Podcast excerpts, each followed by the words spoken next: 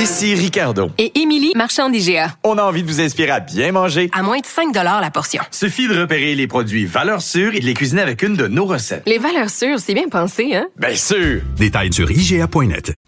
On va parler culture. Anaïs qui est là, bonjour. Allô. Alors, euh, retour sur les Oliviers, le galet des Oliviers hier soir, Ouais. qui a couronné Mike Ward de toutes les façons. De toutes les façons, quatre Olivier pour Mike Ward, donc spectacle de l'année, Olivier de l'année qui est le vote populaire, auteur de l'année. Je vous dirais que ça a été un gala somme toute assez inégal, 21e gala les Oliviers animé par Pierre Hébert et Philippe Laprise, un des moments très fort. On en a parlé partout en l'espace de quelques minutes à peine. Là. Euh, Mario, entre la diffusion en direct et Twitter, je pense qu'il y a eu euh, 20 secondes. là. C'est un numéro là, qui a été viral. On parle clairement de Sylvie Tournier et Mélanie Ganimé qui sont venus un peu parler de la réalité des femmes dans le monde de Qui l'humour. était avec Geneviève Peterson Qui était, ben oui, Ici, euh, justement, il y a a peut-être une heure, une heure et demie, donc je vous conseille fortement parce qu'elles ont eu quand même un 15 minutes là, pour jaser euh, de, de ce qui s'est passé hier. Allez écouter l'intégrale de l'entrevue. Mais là, je vous fais entendre ce qui s'est dit hier sur scène.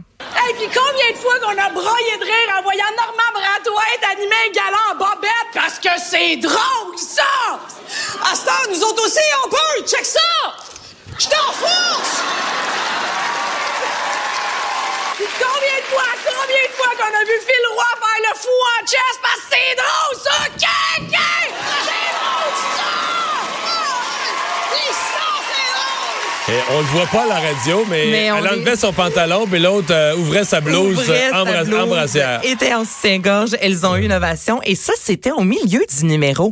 Tu sais, puis là, quand j'écoutais ça, Mario, je me disais, ah, mais les filles, tu sais, sur le coup, bon, l'adrénaline, mais là, maintenant, t'es en bobette sur scène, puis il faut que tu continues à faire ton, ton numéro, là.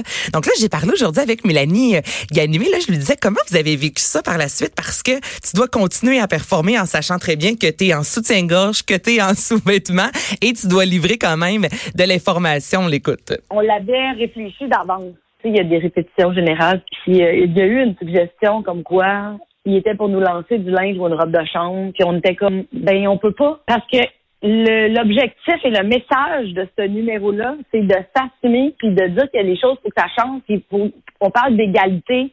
On peut pas dire qu'on veut de l'égalité quand un gars va rester, mettons, en chess, mais que là, nous, on va s'habiller. C'était pas cohérent. Tu sais, C'était important tu sais, qu'on qu'on qu'on assume jusqu'au bout.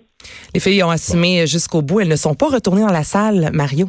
En sortant de la scène, évidemment, là, les médias se sont littéralement pitchés sur elles. Les photos, elles ont pris un petit verre. Et euh, Mélanie me disait, on était tellement en feu, on était tellement fiers de ce qu'on venait de faire qu'on n'était pas capable d'aller s'asseoir après ça dans la salle. Pour Ils sont partis. Fait qu'elle dit, je l'ai pas vu, le gars-là. Vous me direz qu'est-ce qui s'est passé. Les, les filles étaient réellement sur un high. Et un autre moment fort, très différent, toutefois, c'est euh, évidemment les, entre guillemets, remerciements de Mike Ward. J'ai fait un montage parce qu'on parle quand même de remerciements qui a duré 3 minutes 30. Donc, il parle évidemment de la liberté d'expression et revient sur l'histoire du fameux petit Jérémy. En humour, je pense on peut, on a le droit de rire de tout. La seule chose qui devrait compter, c'est le contexte et l'intention. Est-ce que ta joke de cancer, tu l'as faite dans le but de faire rire ou est-ce que c'était dans le but de blesser? Si c'était dans le but de faire rire sur un stage, on devrait même plus en parler. C'est pour ça que moi, je continue à me battre. C'est pour ça que je veux aller à Cour suprême. Ça n'a rien à voir avec la joke que j'ai faite. Ça n'a rien à voir derrière. C'est l'idée d'avoir le droit de faire ce genre d'humour-là. Les médias, chaque fois qu'on parle de moi, on dit que je me suis acharné sur l'enfant. Je me suis acharné parce que j'ai fait la joke tout au long de ma tournée. Mais on va parler d'acharnement, OK?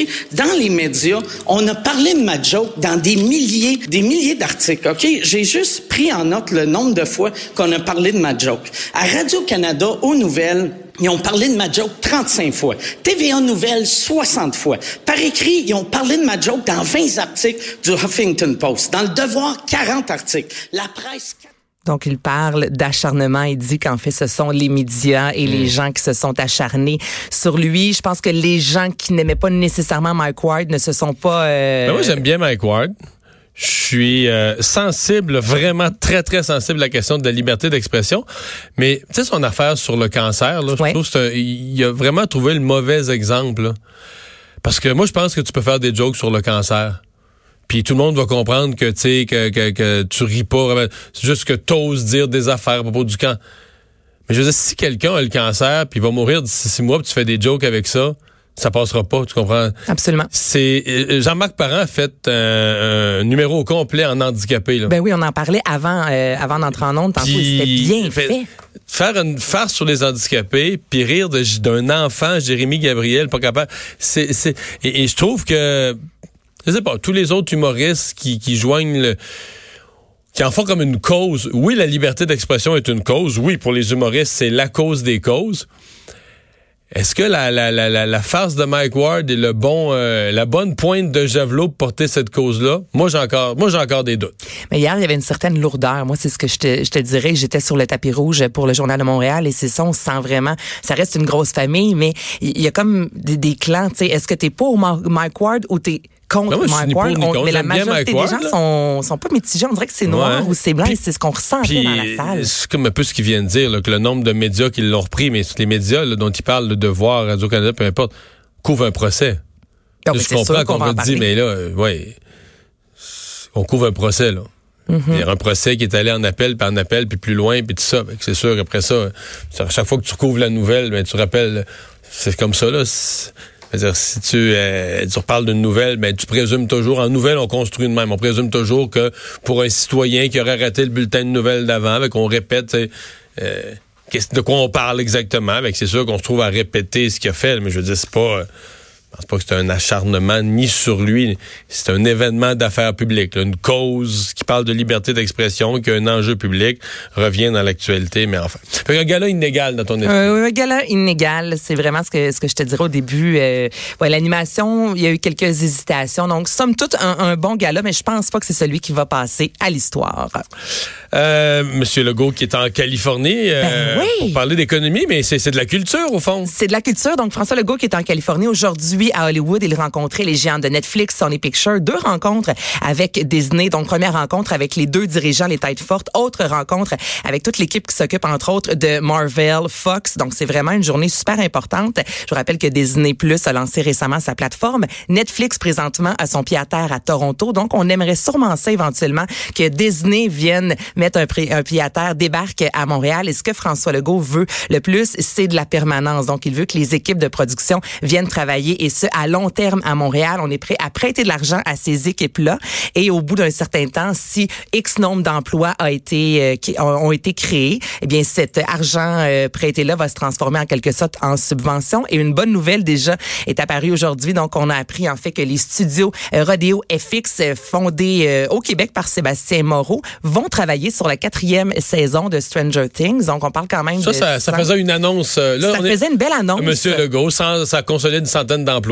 Ben 100, 150 quand même. Et oui, c'est une belle annonce parce que ce voyage-là, on disait bon, tu sais, on espère, on va serrer des mains, mais on peut pas vous garantir qu'on va revenir tout de suite avec des bonnes nouvelles. Et déjà là, on débarque avec une belle nouvelle Netflix, Stranger Things, avec une compagnie euh, québécoise qui est basée euh, à Los Angeles. Et ce qu'on aimerait dans les prochaines années, là, c'est que les dépenses étrangères à Montréal génèrent plus de 700 millions. Donc l'an passé, le cinéma à Montréal a généré environ 400 millions, là, les dépenses Donc, on presque doubler ça en quoi, en ans? Non, en 2022. 2022, trois ans. Trois ans. En ans.